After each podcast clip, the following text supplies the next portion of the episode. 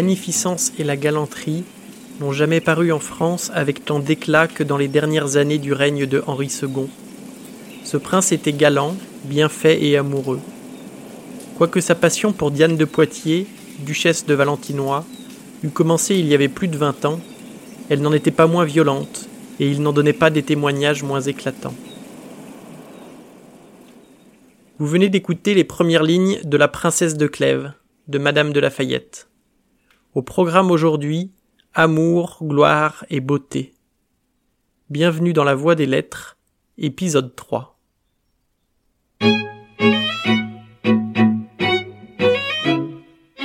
Le saviez-vous? Les trois premières causes de mortalité à 12 ans sont la faim dans le monde, la lecture de la princesse de Clèves et le paludisme. Oui, dans cet ordre. Une étude a également montré qu'après avoir étudié ce livre, de jeunes adultes présentaient des signes de radicalisation assez inquiétants, s'exprimant uniquement au subjonctif et coupant ainsi tout dialogue possible avec leurs parents. Blague à part, si vous avez été traumatisé par la princesse de Clèves, ne désespérez pas pour autant.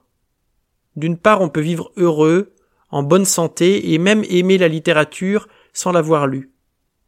D'autre part, on peut toujours se rabibocher, fût-ce sur son lit de mort, avec un tel ouvrage. Si vous optez pour la deuxième option, un geste simple vous permettra d'aborder le texte en toute sécurité. À moins d'être titulaire d'un doctorat en histoire sur la maison des Valois entre 1558 et 1560, prenez le livre entre vos mains et faites défiler rapidement les premières pages en prenant bien garde à ne pas les lire. Vous ne ratez rien pour une première lecture et aurez tout le temps d'y revenir une autre fois si vous vous découvrez une passion pour les noms propres et la généalogie. Et maintenant attaquons.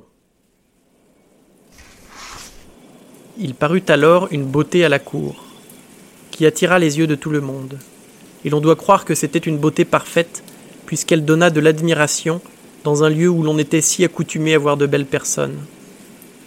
Elle était de la même maison que le vidame de Chartres, et une des plus grandes héritières de France. Son père était mort jeune, et l'avait laissé sous la conduite de madame de Chartres, sa femme, dont le bien, la vertu et le mérite étaient extraordinaires. Après avoir perdu son mari, elle avait passé plusieurs années sans revenir à la cour. Pendant cette absence, elle avait donné ses soins à l'éducation de sa fille. Mais elle ne travailla pas seulement à cultiver son esprit et sa beauté, elle songea aussi à lui donner de la vertu et à la lui rendre aimable. La plupart des mères s'imaginent qu'il suffit de ne parler jamais de galanterie devant les jeunes personnes pour les en éloigner. Madame de Chartres avait une opinion opposée. Elle faisait souvent à sa fille des peintures de l'amour. Elle lui montrait ce qu'il a d'agréable pour la persuader plus aisément sur ce qu'elle lui en apprenait de dangereux. Elle lui contait le peu de sincérité des hommes, leur tromperie et leur infidélité, les malheurs domestiques où plongent les engagements.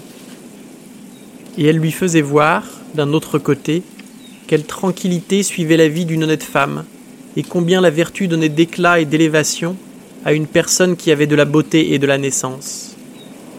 Mais elle lui faisait voir aussi combien il était difficile de conserver cette vertu, que par une extrême défiance de soi-même et par un grand soin de s'attacher à ce qui seul peut faire le bonheur d'une femme, qui est d'aimer son mari et d'en être aimée. Cette héritière était alors un des grands partis qu'il y eut en France, et quoiqu'elle fût dans une extrême jeunesse, l'on avait déjà proposé plusieurs mariages. Madame de Chartres, qui était extrêmement glorieuse, ne trouvait presque rien digne de sa fille. La voyant dans sa seizième année, elle voulut la mener à la cour. Lorsqu'elle arriva, le vidame alla au-devant d'elle. Il fut surpris de la grande beauté de mademoiselle de Chartres, et il en fut surpris avec raison. La blancheur de son teint et ses cheveux blonds lui donnaient un éclat que l'on n'a jamais vu qu'à elle. Tous ses traits étaient réguliers, et son visage et sa personne étaient pleins de grâce et de charme. Alors c'est sûr que ça se lit pas tout à fait comme un Marc Lévy, mais le bouquin a plus de 300 ans, alors un peu de respect pour nos aînés. Nous sommes en 1678. Historiquement, on est en pleine monarchie absolue. La France est gouvernée par Louis XIV, d'ailleurs surnommé Dieudonné. Au-dessus, c'est le roi Soleil.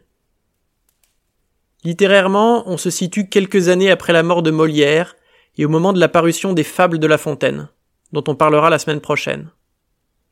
C'est aussi l'époque où Newton travaille sur les Principia Mathematica, considérée comme l'œuvre scientifique la plus importante, qui proposera la première explication mathématique du monde.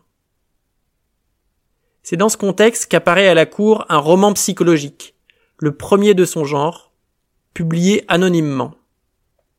C'est un très grand succès et on s'interroge sur l'auteur, que l'on identifiera plus tard en la personne de Madame de Lafayette. L'intrigue, elle, se situe en 1558, soit un siècle avant la publication de l'œuvre. Après de longues considérations généalogiques qu'il vaut mieux sauter, Madame de Lafayette fait entrer son personnage principal à la cour de Henri II. Mademoiselle de Chartres a 16 ans, elle est aussi belle que vertueuse, et elle va devoir naviguer dans les eaux troubles des faveurs et des coups bas politiques afin de trouver un mari à la hauteur de son nom. La princesse de Clèves, c'est le Game of Thrones de l'époque, mais il n'y a pas de dragon. Dès son arrivée, trois hommes tombent sous son charme. Le chevalier de Guise, ne riez pas, le prince de Clèves, puis le prince de Montpensier. Seulement voilà, l'oncle de notre héroïne, le vidame de Chartres, s'il vous plaît, n'a pas que des amis à la cour. À cause de ce lignage, le premier prétendant est découragé par son frère aîné, le second désavoué par son père, et le troisième est écarté par le roi lui-même sous l'influence de sa maîtresse. On capte pas forcément tout ça à la première lecture, et tout à fait entre nous, on s'en tamponne. L'important c'est que le père du prince de Clèves va mourir, ce qui permet à celui-ci de revenir à la charge et de faire avancer un peu le récit. Comme mademoiselle de Chartres avait le cœur très noble et très bien fait, elle fut véritablement touchée de reconnaissance du procédé du prince de Clèves. Cette reconnaissance donna à ses réponses et à ses paroles un certain air de douceur qui suffisait pour donner de l'espérance à un homme aussi éperdument amoureux que l'était ce prince, de sorte qu'il se flatta d'une partie de ce qu'il souhaitait. Elle rendit compte à sa mère de cette conversation, et madame de Chartres lui dit qu'il y avait tant de grandeur et de bonne qualité dans monsieur de Clèves, et qu'il faisait paraître tant de sagesse pour son âge, que si elle sentait son inclination portée à l'épouser, elle y consentirait avec joie. Mademoiselle de Chartres répondit qu'elle lui remarquait les mêmes bonnes qualités, qu'elle l'épouserait même avec moins de répugnance qu'un autre, mais qu'elle n'avait aucune inclination particulière pour sa personne. Dès le lendemain, ce prince fit parler à madame de Chartres. Elle reçut la proposition qu'on lui faisait, et elle ne craignit point de donner à sa fille un mari qu'elle ne pût aimer en lui donnant le prince de Clèves. Les articles furent conclus, on parla au roi, et ce mariage fut su de tout le monde. Vive les mariés Alors, pour ceux qui se sont endormis à la deuxième phrase, je récapitule. Le père du prince de Clèves, qui s'opposait au mariage, est mort. Le prince pleure un peu, il s'habille en noir, mais dès que le temps du deuil est passé, il cherche à voir mademoiselle de Chartres et lui dit, en gros, t'es grave fraîche, je suis in love, si tu me kiffes pas, j'aurai le seum, viens on se marie. Là-dessus, la meuf, touchée de reconnaissance, elle rougit et l'autre y croit qu'il a gagné l'euro million. Elle raconte ça à sa rhum, sa rhum lui dit TMTC, Prince de Clèves c'est un bon gars, si ça te chauffe, épouse-le. La zouze elle dit Ma terre, c'est pas le mégalove, mais t'es caté, je l'épouse, sera pas pire qu'un autre. Et voilà. Vive les mariés. Soit dit en passant, une fois le mariage proclamé, mademoiselle de Chartres devient, wait for it, la princesse de Clèves. Vraiment, quelle surprise, on ne s'y attendait pas. À partir de là, les choses sérieuses vont pouvoir commencer. Elle se dit qu'elle a de la chance, que son mari est intelligent et pas trop mal gaulé, elle aurait pu se retrouver avec un vieux dégueulasse, sacrifié au nom d'une alliance pour sa famille. Pour autant, elle ne se découvre aucun sentiment pour son époux.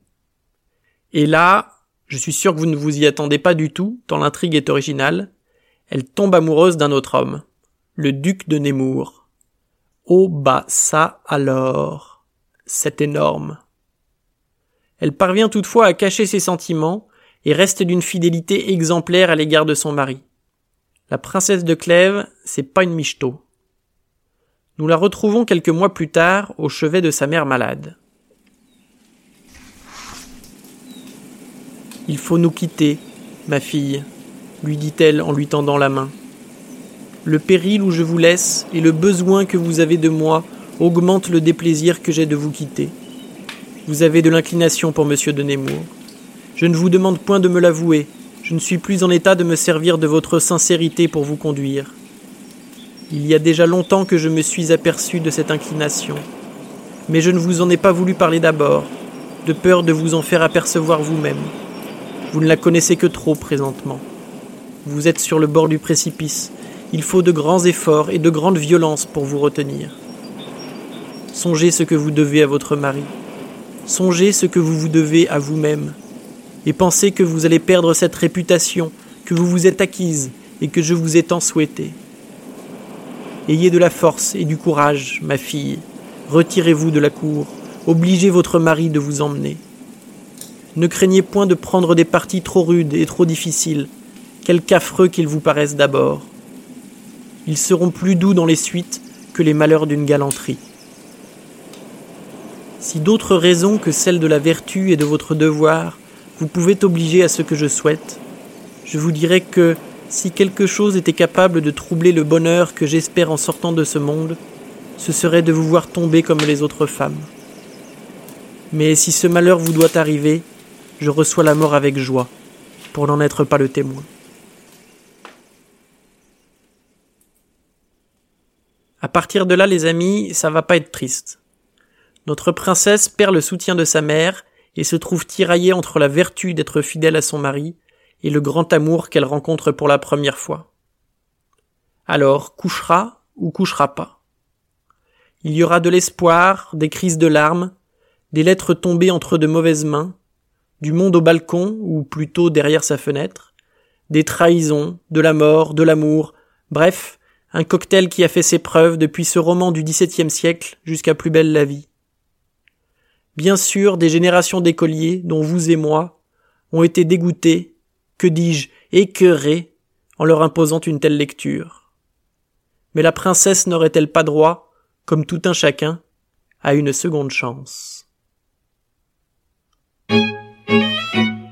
C'est tout pour aujourd'hui, merci d'avoir écouté jusqu'au bout.